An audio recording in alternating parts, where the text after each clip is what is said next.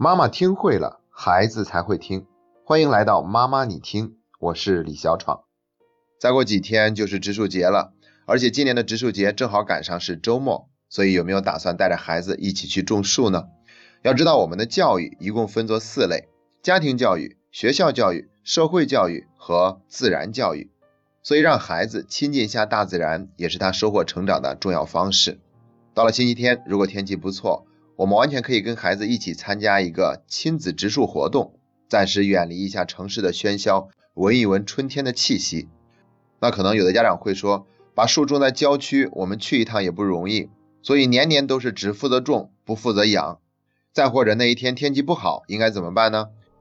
今天还为大家准备了三个备选方案。方案一：买绿植。既然去郊区太远，不方便时常去照看，那我们干脆种在自己家里好了。所以可以带着孩子去一趟花卉市场，买一些喜欢的植物带回家。有的呢是可以开花的，像水仙花呀或者桂花。如果我们家里面的空间足够大，也可以买一棵树回去，像什么金钱树啊、发财树啊，放在家里面也能够起到一个净化空气的作用。或者呢，我们直接买几个空花盆儿。带回家里面，让孩子自己选择种什么种子，像苹果籽儿啊、大豆啊、花生啊。总之呢，就是挖个坑，埋点土，让孩子去观察种子是怎么破土而出，是怎么发芽的。我们还可以跟孩子展开竞赛，一人种一盆儿，然后看谁的长得旺、长得高。只要是一比赛，孩子就会更加有兴趣了，浇水呀、施肥呀。所以呢，这样的一种方式呢，同样也是在进行自然教育。接下来谈方案二，和孩子一起制作手工树。这个手工树呢，做好以后挂起来，又或者是放在地上，还可以在这些树梢上面挂上一些照片。虽然这树是假树，但是整个过程中要跟孩子一起去寻找原材料、设计、制作，到最终完成。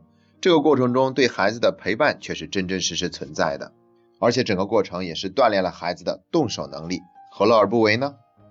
接下来就是第三个方案了，也是我感觉最有分量的一个方案，跟孩子一起去读和树相关的书籍。首先呢，为大家推荐三本与树相关的绘本读物。第一本叫做《是谁在种树》，讲的是树的种子的传播途径。第二本叫做《大提琴之树》，讲的是音乐和树之间的关系。第三个绘本叫做《植树的男人》。这可是一部感动了动画大师宫崎骏的作品。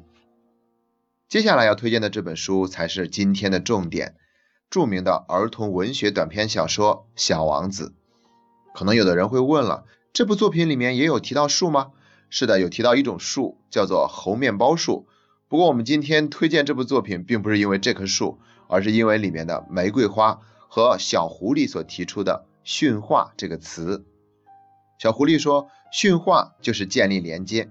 一旦你驯化了一朵玫瑰花，那么这个世界上虽然有千千万万朵玫瑰花，但只有这一朵才是真正的玫瑰花，因为它是你的，它是被你驯化了的。在这部作品里面呢，作者无情地抨击了大人们世俗的世界，同时又对儿童的天真烂漫大加赞赏。所以，要是等了孩子长大了再读这本书，该是多么的可惜呀！一定要趁孩子还处于童年的时光，就跟他一起读一读这本书。即便孩子看不懂，也没有什么关系。我们可以告诉孩子，你可以像小王子一样去驯养一朵玫瑰花。当然了，不仅仅是玫瑰花，任何其他的花，任何绿植都可以驯养。我们可以鼓励孩子用自己的努力、辛勤浇灌，跟一盆绿植形成连结，他也就驯养了这盆绿植。从此以后，这盆植物它就是独一无二的了。今天的分享就到这里，这是妈妈你听陪你走过的第五十八天。